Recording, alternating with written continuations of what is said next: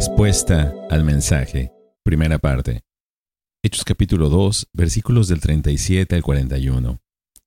Al oír esto, conmovidos profundamente, dijeron a Pedro y a los demás apóstoles, Hermanos, ¿qué haremos? Entonces Pedro les dijo, Arrepiéntanse y sean bautizados cada uno de ustedes en el nombre de Jesucristo para perdón de sus pecados, y recibirán el don del Espíritu Santo. Porque la promesa es para ustedes y para sus hijos, y para todos los que están lejos, para tantos como el Señor nuestro Dios llame. Y Pedro con muchas otras palabras testificaba solemnemente y les exhortaba diciendo, Sean salvos de esta perversa generación. Entonces los que habían recibido su palabra fueron bautizados y se añadieron aquel día como tres mil almas. La multitud respondió con convicción. Su llamamiento, hermanos, muestra que sus corazones se habían ablandado. Sentirse conmovidos muestra su profundo dolor al darse cuenta de que eran culpables de haber matado a su propio Mesías.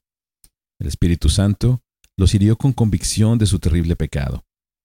Un predicador dijo alguna vez, es inútil intentar sanar a aquellos que no están heridos, intentar vestir a aquellos que nunca han sido despojados, y hacer ricos a aquellos que nunca han percibido su pobreza. La convicción del pecado a menudo es la nota ausente en nuestros esfuerzos evangelísticos.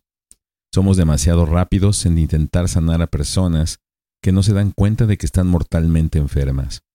Necesitamos usar la santa ley de Dios para mostrar a los pecadores su condición espiritual.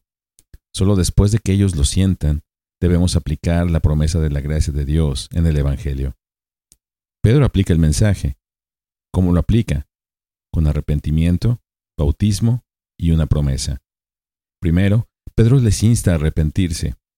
En nuestros días hay muchos que argumentan que el arrepentimiento no tiene lugar en la salvación. Más bien, todo lo que una persona debe hacer es creer en Cristo. El arrepentimiento, dicen, viene después. Si eso fuera así, Pedro arruinó el Evangelio.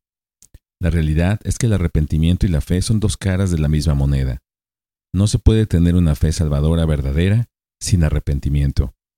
Otros minimizan la definición de arrepentimiento, diciendo que simplemente significa cambiar de opinión acerca de quién es Jesús. Ciertamente incluye eso, pero es más que eso. La palabra indica un cambio de dirección en la vida de una persona en lugar de simplemente un cambio mental de actitud o un sentimiento de remordimiento.